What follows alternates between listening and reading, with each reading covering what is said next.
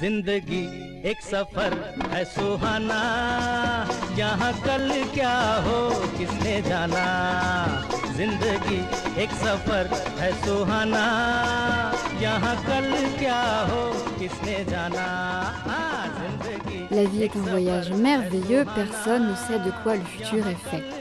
Bienvenue dans ce second épisode de Kitsch Party. Mon nom est Audrey Dugas et aujourd'hui nous allons nous pencher sur l'importance du chant et de la danse dans le cinéma indien. Ou pourquoi tous les occidentaux pensent que les Indiens chantent et dansent tout le temps dans leurs films. Les séquences chorégraphiées, on le sait, sont omniprésentes dans les industries cinématographiques indiennes et sont malgré tout souvent tournées en dérision, que ce soit pour le manque de réalisme ou l'omniprésence des émotions à l'écran. En effet, pour qu'un film dit du tiers-monde soit qualitatif aux yeux des Occidentaux, il faut respecter des normes réalistes, montrer le vrai visage des choses, faire un film puissant. Mais en Inde, le sens et le rôle du cinéma est totalement différent. Il y a une immense volonté de rêve et de sentiment de la part du public qui cherche avant tout à échapper à son quotidien. Il ne va donc pas payer pour qu'on lui renvoie sur grand écran sa propre réalité.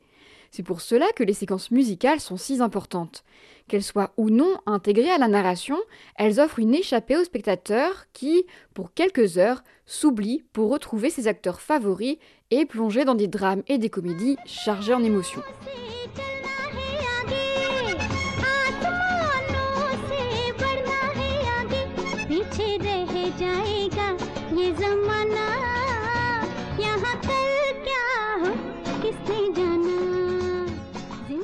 Cette façon de vivre les choses via la danse et le chant est véritablement ancrée dans la société. C'est une tradition millénaire qui fait partie intégrante de la vie quotidienne des Indiens. La première mention de la pratique du chant et de la danse remonte au Ramayana, un des textes fondateurs de l'hindouisme rédigé dès le IIIe siècle avant Jésus-Christ. À la cour du roi Indra, des esprits masculins de la nature, appelés Gandharvas, chantaient et jouaient de la musique pour divertir les dieux, tandis que leurs femmes, les Apsaras, esprits de l'eau et du ciel, excellaient dans l'art de la danse. Les textes font aussi mention de récitations poétiques, notamment de la part des enfants des dieux Rama et Sita. Mais elles ont aussi petit à petit infiltré tous les pans de la société avec la célébration de nombreux festivals comme Diwali, la fête des Lumières, ou Navaratri, qui célèbre la victoire du dieu Rama sur le roi des démons Ravana. Par ailleurs, au fil des siècles, que ce soit sous des souverains hindous ou des souverains musulmans, les chanteurs et danseurs ont toujours été très respectés. Pendant plusieurs générations, beaucoup étaient par exemple parrainés par les cours des Maharajas. Le solfège indien est en effet un des plus anciens et un des plus élaborés au monde, et sa maîtrise n'est pas donnée à tous. La musique était ainsi pratiquée par des artistes maîtres qui transmettaient leur art de génération en génération, hommes et femmes compris. La situation des femmes était tout de même particulière car elles avaient en fait le statut de courtisanes. Elles étaient extrêmement éduquées, notamment sur le plan littéraire et poétique, recevaient une lourde formation musicale et performaient pour des cercles royaux ou nobles. Certaines offraient sexuellement leurs services, mais cela n'était pas le cas de toutes. Pour revenir à la musique en Inde, il n'y a pas de style classique à proprement parler. La notion de classique est en effet très occidentale. Elle répond à des règles et à une logique très différente. En Inde, il y a deux styles principaux qui ne faisaient autrefois qu'un, mais qui se sont séparés aux alentours du XIIIe et XIVe siècle lors de l'invasion au nord du peuple Mughals. La musique hindoustanie a adopté les traditions musicales islamiques de ce peuple, tandis que la musique carnatique, au sud, non atteinte par cette invasion, est restée, si l'on peut dire, plus traditionnelle. Pour en parler, je suis allée assister à un cours donné par Pandit Shiv Kumar, musicien et vocaliste hindoustani originaire de Goa, qui tient aujourd'hui une école à Paris.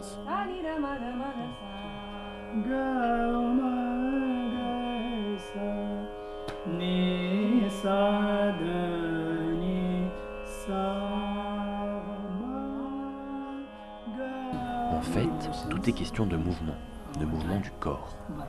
Ça dépend aussi de l'heure, matin, après-midi, soir et nuit. En fonction de l'heure, les émotions changent, que ce soit dans la nature ou dans le corps. Ensuite, nous ne faisons que suivre un enseignement que quelqu'un a élaboré il y a des milliers d'années. Moi, je chante le style Kayal, qui vient du Drupad, un style plus ancien, Le Drupad est très vieux, comme si c'était mon grand-père et que moi je n'étais qu'un adolescent. La différence, c'est que dans le Drupad, nous avons besoin de grandes respirations, de plus d'émotions, de notes plus stables. Dans le Kayal, nous sommes comme des papillons. Le mot signifie imagination, tu peux tout imaginer. C'est un art d'improvisation. Dans 95% des cas, dans cette musique, nous improvisons pour le reste, nous restons sur le rythme pour donner de la stabilité. Sinon, tout n'est que composition sur le moment. Rien n'est préparé, rien n'est écrit, il n'y a pas de partition. À Bollywood, tous les styles sont utilisés, la salsa, les djembés, c'est un mélange multiculturel de sons, de musique, parce que le but, c'est d'être énergique, c'est d'être populaire.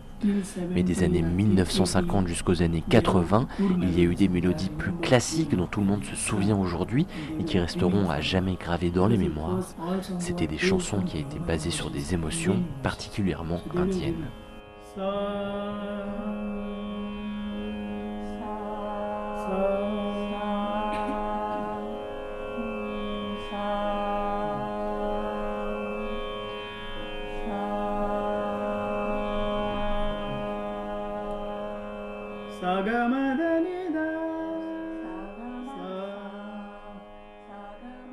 Ce que je trouve est beaucoup plus que ce à quoi je m'attendais en fait.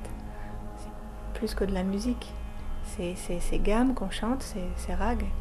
C'est comme si il réouvrait des portes de réminiscence, d'émotions. Ils sont faits pour euh, déclencher des états d'âme. Ils sont conçus pour ça. C'est le sens même du mot rag. C'est des couleurs les couleurs de l'âme en fait.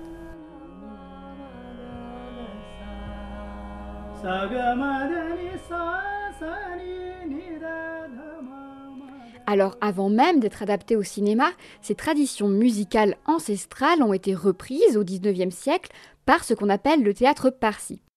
Pour faire court, les parsis, aussi appelés farsis, c'est une communauté qui a immigré en Inde au 7e siècle lors de la conquête musulmane de la Perse, car ils pratiquent une religion monothéiste différente, appelée zoroastrisme. C'est une communauté encore très présente en Inde, le chanteur de Queen, Freddie Mercury, en est d'ailleurs issu. C'est en fait cette tradition théâtrale qui va être la base du cinéma en Inde.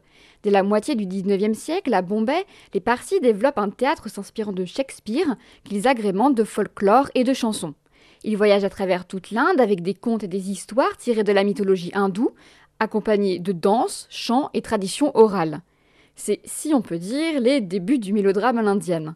Du théâtre au cinéma, certaines choses n'ont d'ailleurs pas du tout changé, comme le rôle des séquences musicales, qui apparaissent lors d'événements familiaux, religieux, ou encore pour illustrer le développement de sentiments et l'évolution des relations entre deux personnages. Dans un sens, le cinéma indien est donc plus proche de l'opéra que de la comédie musicale.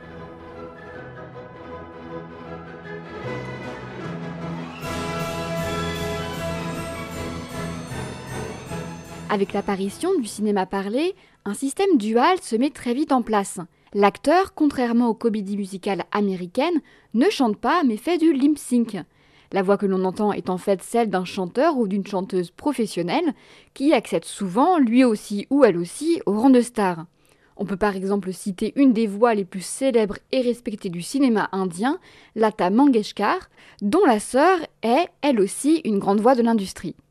Lata Mangeshkar, qui a débuté sa carrière en 1942 à l'âge de 13 ans et qui est aujourd'hui toujours active à 90 ans, aurait enregistré plus de 20 000 chansons pour plus de 1000 films différents. En 1969, elle dominait tellement l'industrie qu'elle a décidé de refuser toute nomination aux Oscars indiens, les Filmfare Awards, pour laisser une chance aux jeunes artistes. Elle aurait fait par ailleurs partie, pour y revenir, des influences de jeunesse de Freddie Mercury qui, rappelons-le, a grandi en Inde. On écoute tout de suite un extrait d'une des chansons qui a fait sa renommée et qui est encore aujourd'hui considérée comme une de ses plus belles performances.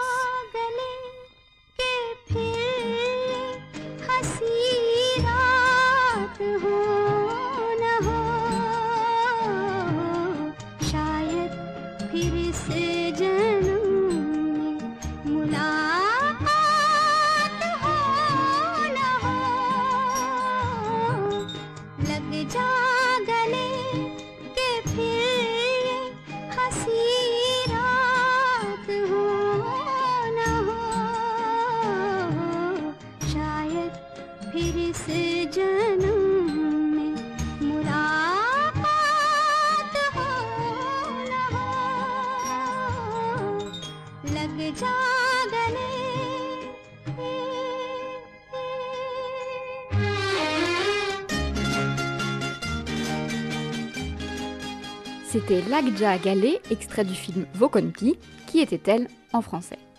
La longévité des chanteurs de playback s'explique facilement.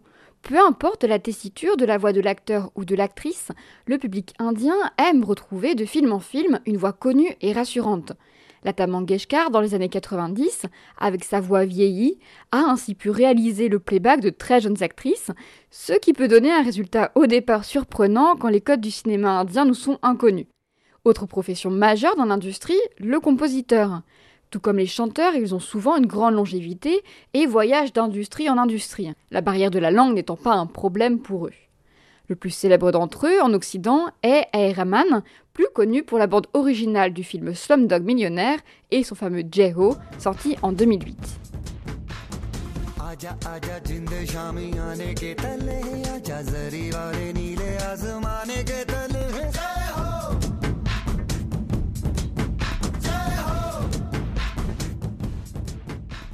Parlons un peu à présent des séquences dansées, parce que c'est un peu ce qui reste quand même le plus tourné en dérision en Occident. En effet, si je vous dis cinéma indien, vous pensez tout de suite à un festival de couleurs kitsch et à des chorégraphies démesurées. Alors c'est vrai, c'est un aspect du cinéma indien qui est présent dans beaucoup de films, mais seulement depuis les années 90. Cela s'explique tout simplement par un changement de paradigme économique. Avec l'ouverture de l'Inde au libéralisme dans les années 90, le modèle MTV s'est exporté et a fortement influencé l'industrie, notamment Bollywood, qui a vu l'occasion de s'exporter et d'atteindre un nouveau public, la diaspora. Avant, comme on l'a vu, le cinéma en Inde s'apparentait à un véritable opéra, avec parfois plus de 10 chansons et de scènes dansées par film. Ces films d'ailleurs duraient 4 heures avec un entracte. Si une séquence avait particulièrement plu, les spectateurs pouvaient revenir plusieurs fois voir le film juste pour profiter de ce moment. Des débuts de l'industrie jusqu'aux années 80, la danse conserve un aspect plus ou moins classique avec la pratique du kathak ou du bharatnatyam, des styles très codifiés tant au niveau de la gestuelle, des expressions du visage et des postures. Ces séquences dansées servaient à exprimer un état d'âme, un sentiment subtil que le chant seul ne pouvait retranscrire. Le cinéma indien a bien sûr suivi les tendances occidentales, notamment le disco et aujourd'hui le rap et le RB, mais jusqu'à récemment, les danses restaient de véritables performances intégrées à la narration. Ce n'est que dans les années 90-2000 que le côté démesuré du cinéma indien fait son apparition, avec une musique plus pop et entraînante, avec certaines paroles en anglais et des danses plus hybrides, très dynamiques qui rassemblent souvent une cinquantaine voire une centaine de figurants. Le succès d'un film dépendant en fait souvent des musiques qu'il contient, et les producteurs n'étant pas idiots dans un contexte mondialisé, ils suivent les tendances et les adaptent sur grand écran. Les séquences musicales sont donc adaptées au format de clip pour une diffusion maximale avec des mélodies entraînantes qui peuvent facilement être diffusées dans les bars, les boîtes de nuit ou les groupes de jeunes.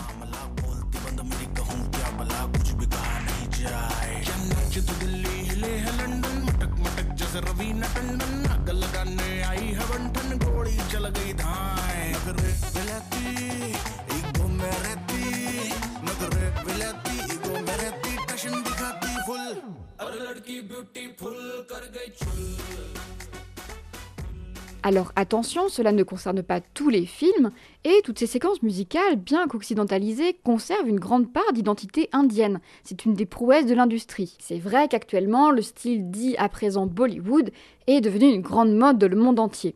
En France, il est maintenant d'ailleurs très facile de prendre des cours de danse Bollywood avec des professeurs comme Tushar Maofongar, chorégraphe indien qui a travaillé un temps dans l'industrie et qui enseigne à présent à Paris, près d'Opéra. J'ai commencé à danser quand j'avais 7-8 ans. Professionnellement, j'ai débuté dans la danse en 2001 puis en 2003, je suis arrivé dans l'industrie cinématographique. Dès 2003, j'ai commencé comme danseur pour de petits chorégraphes.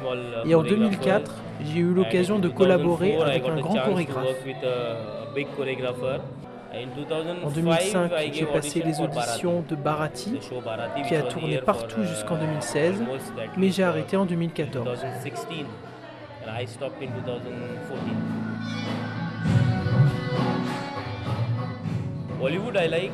Dans Bollywood, ce que j'aime, ce sont les chansons énergiques, parce que je suis un danseur plein d'énergie. Ça fait tellement du bien d'y mettre toute son énergie. On danse non-stop, on est fatigué, on est en sueur. En général, j'aime beaucoup tous les styles classiques, mais il y en a deux principaux que j'ai appris il y a très longtemps. Le Bharat Natyam et le Kathak. Même quand j'étais assistant, mes chorégraphes travaillaient parfois sur des chansons qui reprenaient ces deux styles et j'avais l'occasion de créer des chorégraphies. Quand j'étais juste danseur, ça m'arrivait de danser pour des chorégraphes classiques lors du shooting, donc il y avait un processus d'apprentissage de la part de ces véritables styles classiques.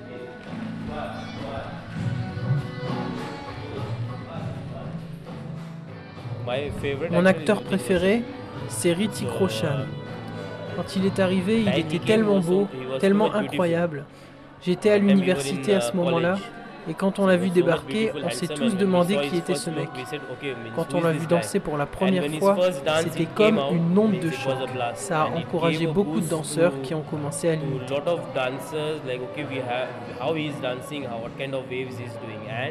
Quand j'étais assistant chorégraphe, j'ai travaillé sur Krish 3, donc on a eu l'occasion de le faire danser sur un style très occidental. Mais j'ai aussi participé à un spectacle avec lui il y a très longtemps. Mon film préféré de lui, ça doit être son premier Kaona Pyare. Quand il est sorti, c'était incroyable. L'histoire était magnifique et ça a fait évoluer l'industrie cinématographique.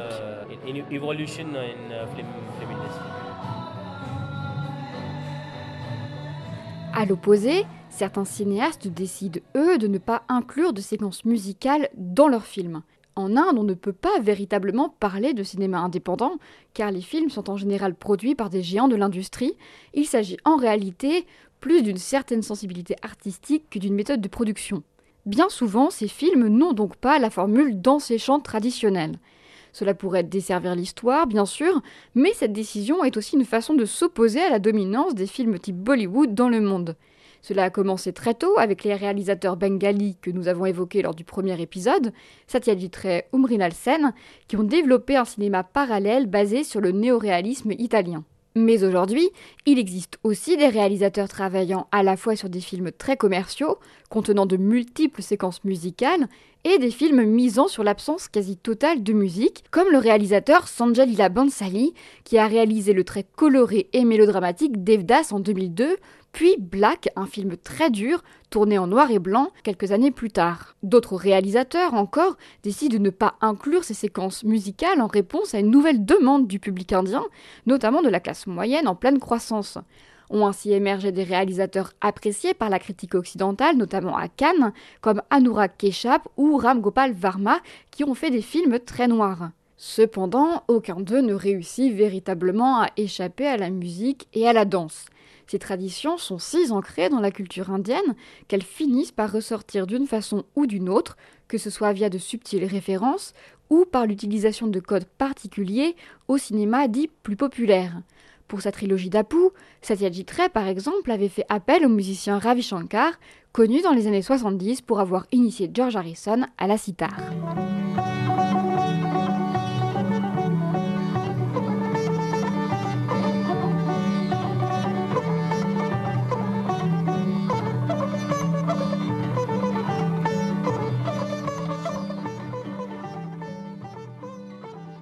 Et c'est déjà la fin de cet épisode.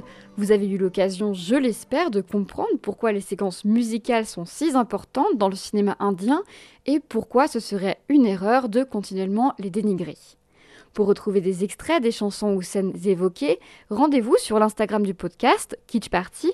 Et quant à nous, on se retrouve au prochain épisode pour parler de la représentation des femmes dans le cinéma indien, de la figure de la mère à celle de la femme moderne, en passant par la figure de la courtisane et de l'objectification du corps féminin. Alors, à la prochaine, et d'ici là, n'oubliez pas, la vie est un voyage merveilleux, personne ne sait de quoi le futur est fait.